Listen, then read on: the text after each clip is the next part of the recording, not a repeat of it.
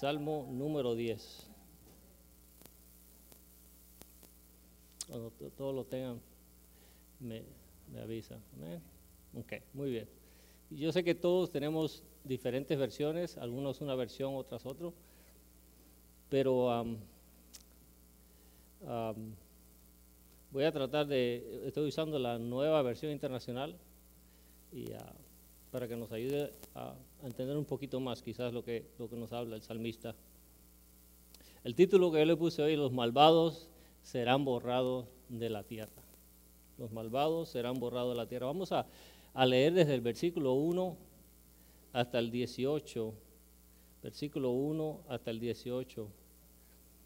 Alguien que me pudiera ayudar con la lectura del, del versículo 1 al 6. Alguien que lea un poquito fuerte, que todos escuchen del 1 al 6 y otro del 7 al 14. Hay una conexión entre el Salmo, entre el Salmo 9 y el Salmo 10, hay una conexión. Si nota conmigo porque dice, comienza, ¿por qué Señor te mantienes distante? ¿Por qué te escondes en momentos de angustias? En el versículo 1. Si recordamos en el, en el, en el capítulo 9 que leímos, en el versículo 13, el salmista estaba hablando, ten compasión de mí, Señor, mira cómo me afligen los que me odian, sácame de las puertas de la muerte. ¿Se acuerdan que el salmista estaba teniendo una aflicción presente en ese momento? Y ahora en el comienzo de este, del, del capítulo 10 dice, ¿por qué, Señor, te mantienes distante?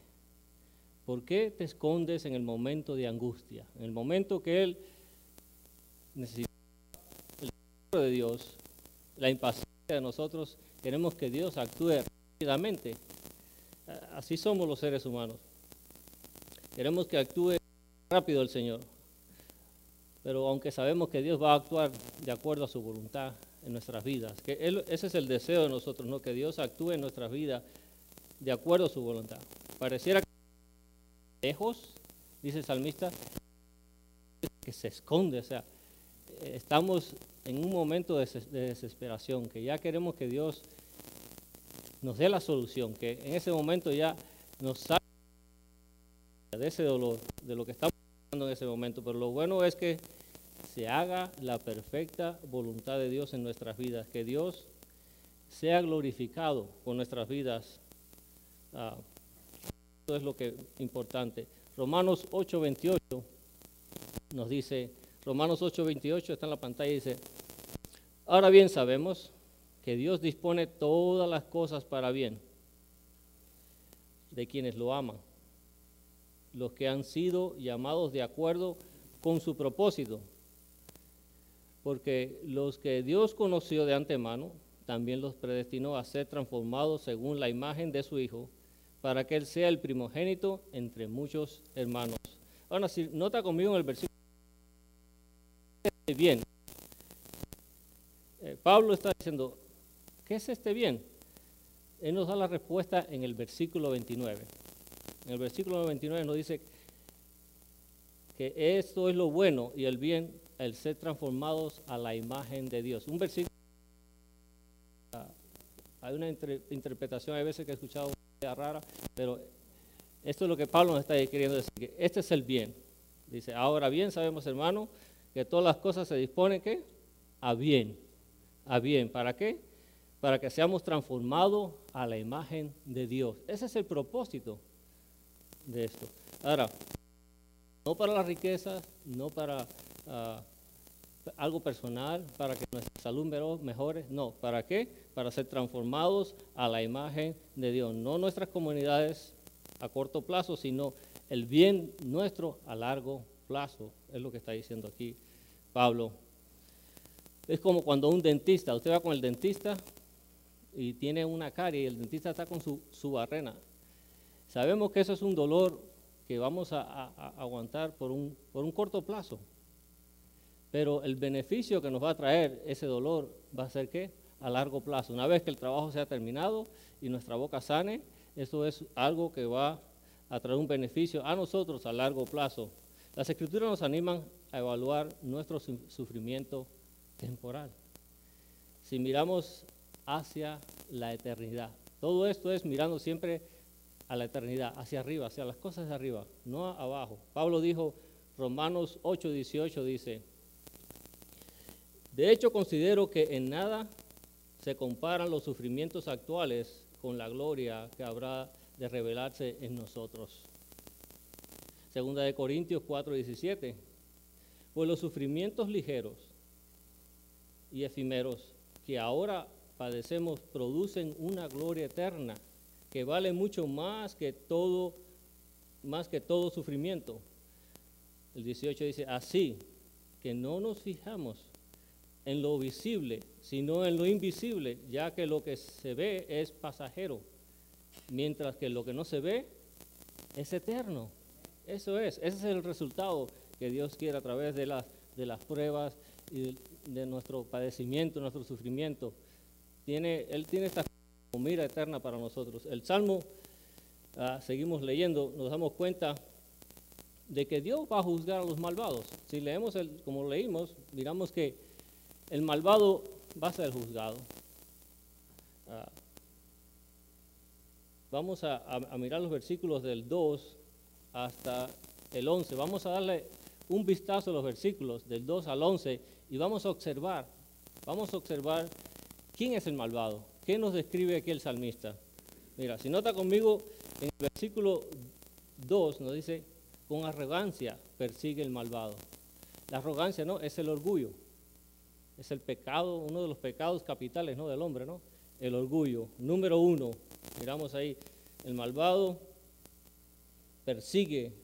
Ahora, el, si nota conmigo el versículo 3 dice, el malvado alarde de su propia codicia alaba al ambicioso y menosprecia a quién?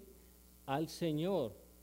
En el versículo 4 dice que el malvado, en muchas Biblias dice malvado, otros dice malo, puede ser, ah, puede ser delincuente, el, hombre pecador.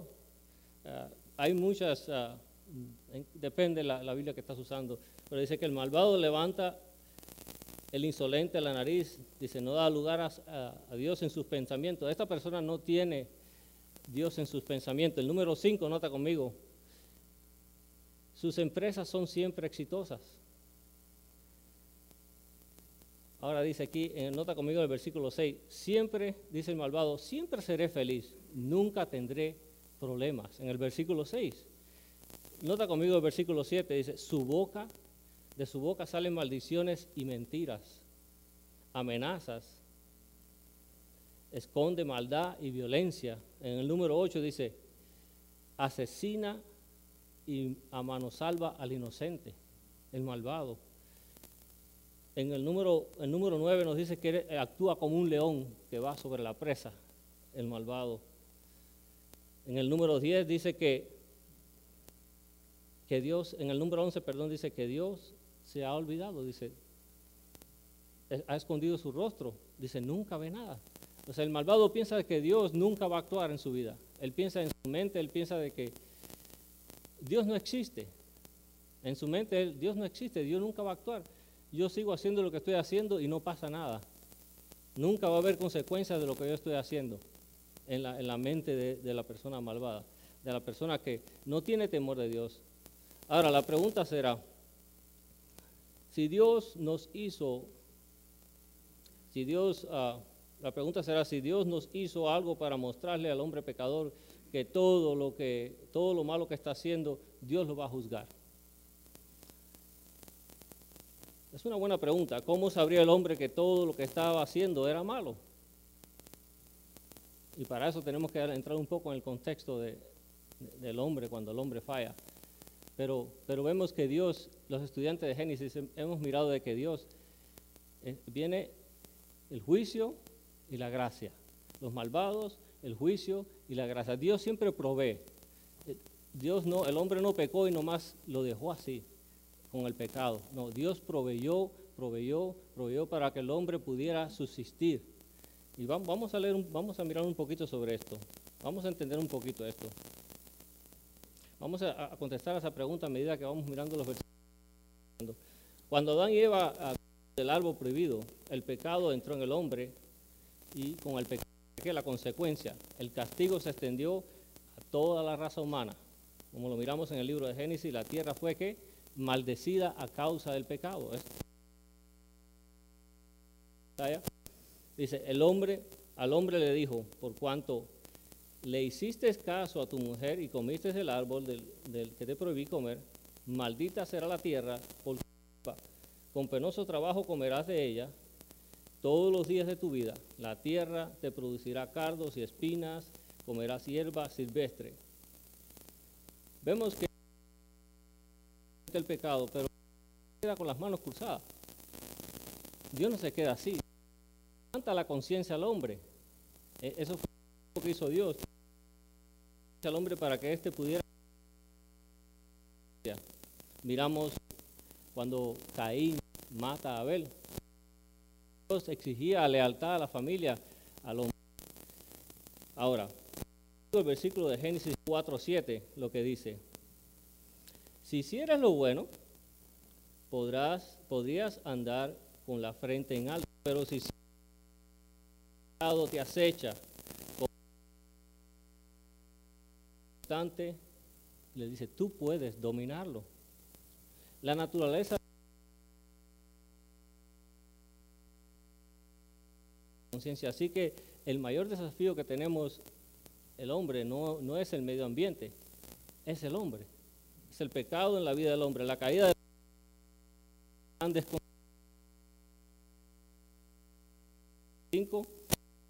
al ver el Señor que la maldad del ser humano en la tierra era muy grande y que todos sus pensamientos tenían, tendían siempre hacia el mal. Si se ya de, en la tierra y le dolió en el corazón. Génesis 6.7 entonces dijo, voy a borrar la tierra con los animales, los reptiles y las aves de los cielos. Dice, me arrepiento de haberlos Así que Dios tuvo que construir, Dios tuvo que construir barreras con las vidas humanas. Esto fue, ese es el siguiente plan que tiene Dios. Así que Dios tuvo que construir barreras de vida humana, restricciones para mitigar el mal y la corrupción, las pasiones y la experiencia pecaminosa para que el, el hombre pueda hacer una sociedad y ser civilizado y disfrute de la creación. Estas restricciones son absolutamente críticas usted lo va a notar conmigo ahora que, las estudiemos, estas restricciones eran absolutamente necesarias y críticas. Número uno que, que ya miramos fue la conciencia. Lo tengo en el PowerPoint. La palabra, la palabra griega simplemente significa autoconocimiento. Es, es una restricción personal. Cuando las personas hacen el mal, su conciencia entra en acción, ¿no es cierto? Cuando hacemos algo malo, nuestra conciencia entra en acción. La conciencia es que un dispositivo de alerta. Ahí, ¿verdad? Es como cuando tienes un dolor, un dolor de cabeza, un dolor de muela. E, e, esa es la conciencia. Tienes un problema en el cuerpo, entonces tú actúas. La conciencia es un dolor moral que te dice, detente. Ahora, la conciencia es un regalo de Dios. Dios no tenía que haber implantado eso al hombre, pero aún así lo hizo. Entonces vemos que es un regalo de Dios. Todo ser humano tiene la ley escrita en sus corazones. Todo ser humano que viene a este mundo tiene el conocimiento de lo bueno y lo malo. Eso es la, moralidad divina. Tenemos el conocimiento de lo bueno y lo malo. O sea, Dios implantó eso en nuestros corazones. La ley. Romanos 2, 1, 14 nos dice, de hecho, cuando los gentiles que no tienen la ley cumplen por naturaleza lo que la ley exige.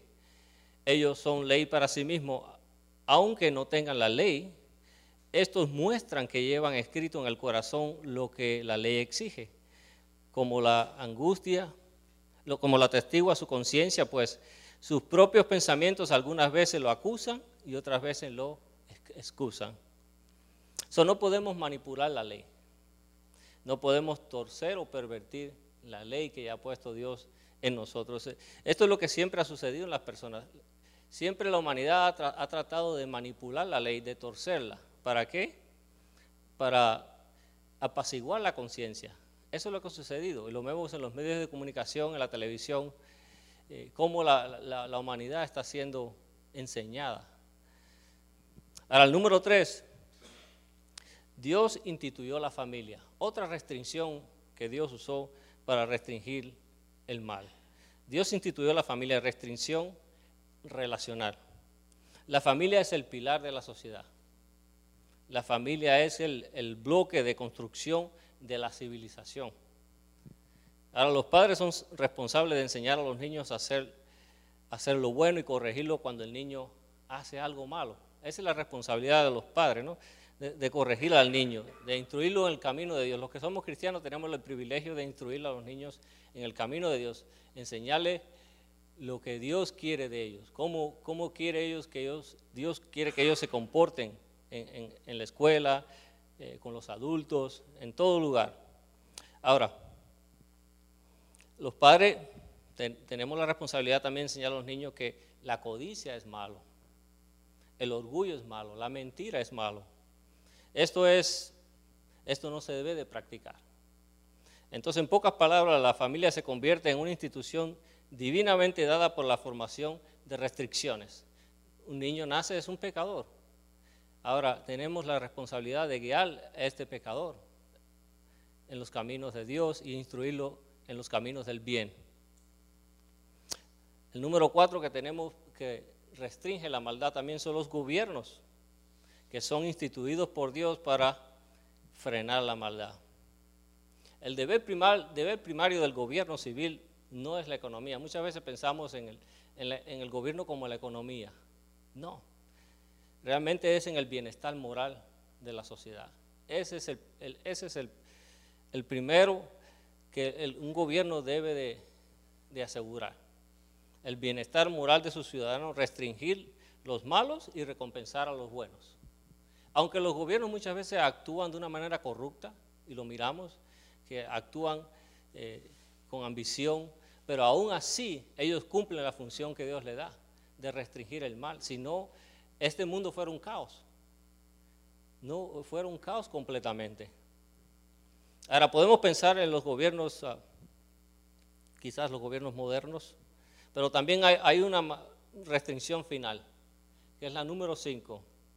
Es la iglesia. Eh, es una restricción espiritual. Y es que Dios ha hecho en nosotros una obra interna y que está dominando el interior de nosotros. Eh, si un hombre que está en Cristo es una nueva creación.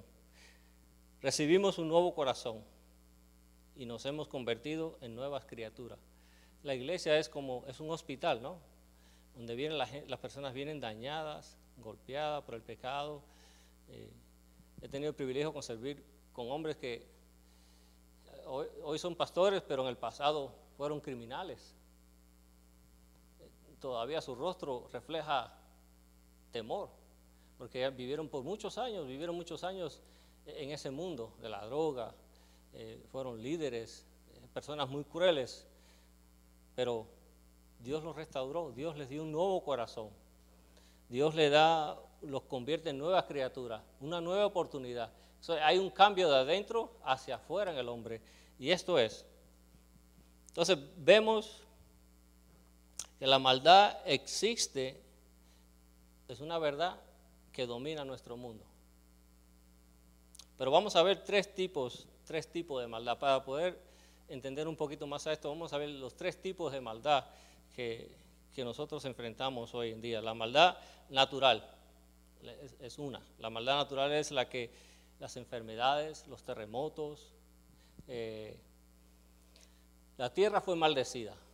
No importa cuánto el ser humano busque el cambio climático, no importa cuánto el ser humano haga lo que haga, Dios maldijo a la tierra. Dios maldijo a la tierra a causa del pecado en el mundo.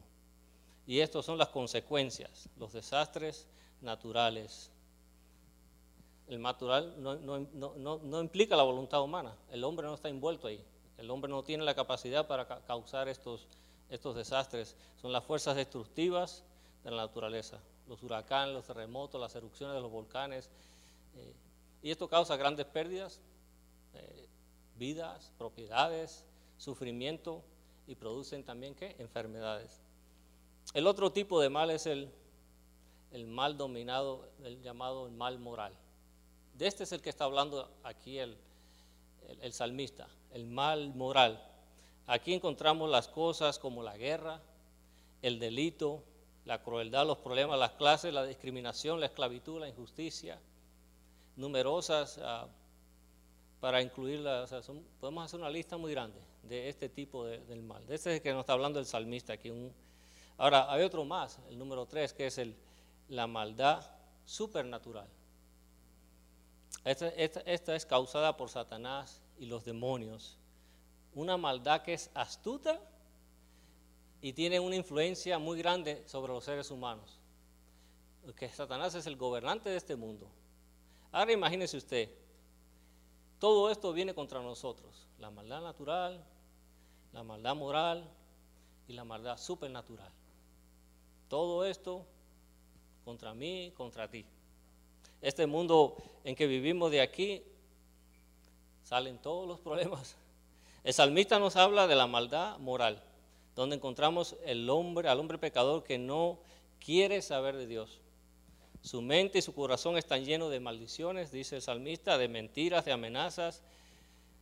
Bajo su lengua esconde la maldad y violencia. Alaba al ambicioso, dice. Alarde de su propia codicia asesina. A mano salva al inocente, menosprecia al Señor. Y si mira los últimos versículos, dice, el salmista dice, vamos Dios mío, llámalo a cuenta a los malvados, porque han de burlarse de ti. Pídeles cuenta de su maldad y bórralos de este mundo, dice el salmista. Porque, porque han de, de creer de que, de que no, los no, le, no le pedirás cuenta. Dice, porque ellos, ellos están pensando de que tú no le vas a pedir cuenta. Tú conoces su maldad, toma en cuenta su violencia y un día le darás su merecido. Tú acabarás con su poder Dios mío, no te olvides de los humildes, dice el salmista. Los huérfanos, el desvalido, confían en ti. Tú eres quien los ayuda. Eso es. Dios es nuestro socorro. De Él dependemos todos los días, las 24 horas. Dios es el que nos ampara de todas, muchas veces de todas estas calamidades que, existen en el mundo. De este tipo de maldad, Dios nos cuida a diario. Y por eso podemos darle gracias a Dios, ¿no? Que este año, todo este año completo hemos estado bien. Tercera de Juan, capítulo 1, versículo 11, está en la, pantalla. Nota conmigo, amados, no imites lo malo, sino lo bueno. El que hace lo bueno, dice, dice Juan, es de Dios. Pero el que hace lo malo, no ha visto a Dios. Hubo un hombre Vamos a usar una ilustración bíblica. Me encantan las ilustraciones bíblicas porque tienen, tiene, tiene más efecto en la vida de nosotros. Hubo un hombre llamado Enoch.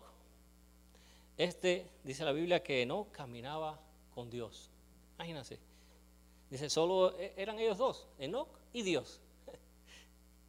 Él estaba caminando y un día simplemente, Dios se lo llevó. El único hombre, él y, él, y ¿quién fue el otro? Elías, ellos fueron llevados de este mundo sin pasar por la muerte. Y recordamos ese evento, ¿no? Recordamos, ah, ahora, ¿qué nivel de influencia tenía este hombre? ¿Qué rango de influencia tenía este hombre? Era, era un hombre justo que caminaba tan íntimamente con Dios que un día simplemente fue tomado a camino al cielo. Caminó con Dios por más de 365 años, nos dice la Biblia. Imagínense, si nosotros se nos hace difícil muchas veces vivir un año de la vida cristiana, imagínense caminar 365 años. No habían iglesias, no habían hermanos, no había eh, hora por mí, eh, no había esa, e, e, esa comunión que tenemos hoy en día. Solamente Él y Dios. Ahora, ¿qué lo hacía Él algo especial a este hombre? Bueno, te diré que entiende esto, que que toda la generación en la que él vivió, Enoch, toda se ahogó en el diluvio, excepto los ocho que Dios preservó en el diluvio. ¿Sabe lo que es ser único, un hombre en el mundo que camina con Dios? Estás mirando a un hombre que vivió en contra de la cultura, tan corrupta que Dios mató a millones de ellos de una sola vez. Hay unos que dicen que eran más de 100 millones de personas que estaban en ese momento en el planeta. Más de 100 millones en el, planeta. Él vivió en contra de todo esto. Ahora, Enoch fue que caminó con Dios y para nosotros, ¿cómo sobrevivimos a este mundo corrupto? Mira, si bajamos nuestras expectativas, vamos a hacer esto. ¿Qué quieres para el mundo? Bueno, podría, uno podría decir, bueno, vamos a quitar la educación vamos a quitar la política, las estructuras sociales y solo vamos a reducir todas nuestras expectativas. vamos a bajarlo a los tiempos de Enoch. Solamente ahí vamos a dejarlo, donde vivió en un mundo que era un mundo continuamente de maldad. Aunque si bajamos todas nuestras expectativas allí, entonces ahora caminar con Dios, imagínense. Aunque nosotros hagamos esa comparación de este mundo con el que vivió. Él, él, vivió en un mundo de maldad, opresión, un mundo que era continuamente, continuo, en continuo maldad en el mundo. Y Dios eliminó a ese mundo. Dios protegió a Enoch a través de un mundo corrupto y esa es la obra del Espíritu Santo. Dios sigue haciendo eso, no caminando con nosotros, sino viviendo en nosotros. Ahora, ¿no está contento con esto? Fíjese, que Dios ahora camina con nosotros, pero dentro de nosotros. E, e, e, eso es, una, eso es una de las más grandes bendiciones que podemos tener como cristianos. Que Dios vive dentro de nosotros y el Espíritu Santo quien nos santifica en medio de un mundo corrupto. Pablo incluso lo llama una generación torcida y perversa, dice el apóstol Pablo. Ese es el ministerio del Espíritu Santo. Toda esta creación está esperando la liberación, la liberación de la gloria de los hijos de Dios. Toda la creación espera nuestra partida de aquí. E, ese día glorioso que todos esperamos, también la creación lo está esperando junto con nosotros. La liberación de la esclavitud, de la corrupción que ha sido maldecida la creación. Ahora, la palabra de Dios nos habla que que Dios se afligió, afligió en Génesis, en Génesis 6, 6, Dios se afligió por, lo que sintió en su corazón, ¿no? Dice, haber hecho el hombre. Dice, por el, por el comportamiento pecaminoso humano. esto quedó claro en la encarnación. El Dios Trino sabía que la segunda persona de la Trinidad vendría a esta tierra y estaría sujeto a todos estos males, a todos estos males, el hambre, la fatiga, traición, el ridículo, el rechazo, el sufrimiento y no solo eso, la muerte y una muerte de qué? Muerte de cruz. Hizo todo esto para negar al pecado y sus malos efectos del mismo. Él mismo se convirtió en víctima del mal para que nosotros pudiéramos salir victoriosos del mal. Yo sé que todos aquí casi la mayoría, todos conocemos al Señor, pero si tú estás aquí y tú no tienes una relación personal con Dios, o quizás tú has vivido una vida donde el pecado quizás ha hecho estragos en tu vida, donde quizás has visto mucho abuso, rechazo, has mirado sufrimiento, no tienes que seguir cargando con esa carga muy pesada. El Señor te dice, te digo, ven a mí, dame esa carga y yo, yo me voy a hacer cargo de ella. Entrégale tu vida al Señor. Entrégale su vida al Señor y disfruta de las bendiciones que, que Dios tiene preparado para ti. Él quiere poner su espíritu dentro de ti. Él quiere morar dentro de ti para darte ese, ese poder para predicar las buenas nuevas. Romanos 8:32 dice, el que no escatimonia a su propio Hijo, sino que lo entregó por todos nosotros, como no habrá de darnos generosamente junto con Él todas las cosas. ¿Se imagina? Todas las cosas. Si esta vida fuera todo lo que hay, ponga atención, si esta vida fuera todo lo que hay, el problema del mal no tuviera solución. No hubiera solución. Pero nosotros esperamos los nuevos cielos y la nueva tierra. Tenemos la esperanza de un día reunirnos con Dios, estar con Él. Esto no es todo lo que hay. Pero Dios es bueno, Él nos fortalece en medio del caos. Esas son las buenas nuevas, que Dios nos fortalece en el medio del caos, que mantiene, nos mantiene fuerte nuestra perseverancia, que mantiene brillante nuestra esperanza. Es el ministerio del Espíritu de Dios en nosotros, es el primer depósito de frutos del Espíritu Santo. Él es el que nos guía, Él es el que nos confirma nuestra adopción, el Espíritu de adopción por la cual clamamos Abba Padre. Él es el que testifica con nosotros, nuestro Espíritu, que somos hijos de Dios. Nuestro Espíritu testifica que somos de Él, que le pertenecemos a Él. Él nos sostiene, nos asegura, nos hace tener una esperanza perseverante por la cual esperamos el regreso de Cristo y esperamos nuestra propia gloria futura. Eso es lo que anhelamos. La vida eterna será concedida a todos los que hayan respondido a la oferta del amor de Dios. Eso es. Dios ofrece su amor infinito a nosotros. Y el amor es, eso es lo que está en nosotros, esa es la garantía en nosotros. So, el castigo por el mal se administrará con justicia. Dios lo va a hacer a su tiempo. El salmista sabía esto, que Dios va a administrar el juicio de Dios a su tiempo. Nota conmigo lo que dice el Salmo, el Salmo, el Salmo 10 que estamos leyendo, el versículo 16, 16. En la mente del judío, Dios no solamente era Dios de ellos, sino que él sabía que Dios era rey de toda la tierra. Salmo 10, 16 dice, el Señor es rey eterno. Los paganos serán borrados de su tierra. Dios es el rey eterno. No es, un, un, rey de corta duración, sino es un Dios que es un rey que siempre existirá. Por lo tanto, la petición del salmista sobre los malos que prosperan y los rectos sufren, esto va a quedar satisfecha a la luz de una vida futura. Es lo que nos está diciendo aquí. Nota conmigo lo que dice Juan 5:29. Juan 5:29 dice, y los que hicieron lo bueno saldrán a resurrección de vida, más los que hicieron lo malo a una resurrección de condenación.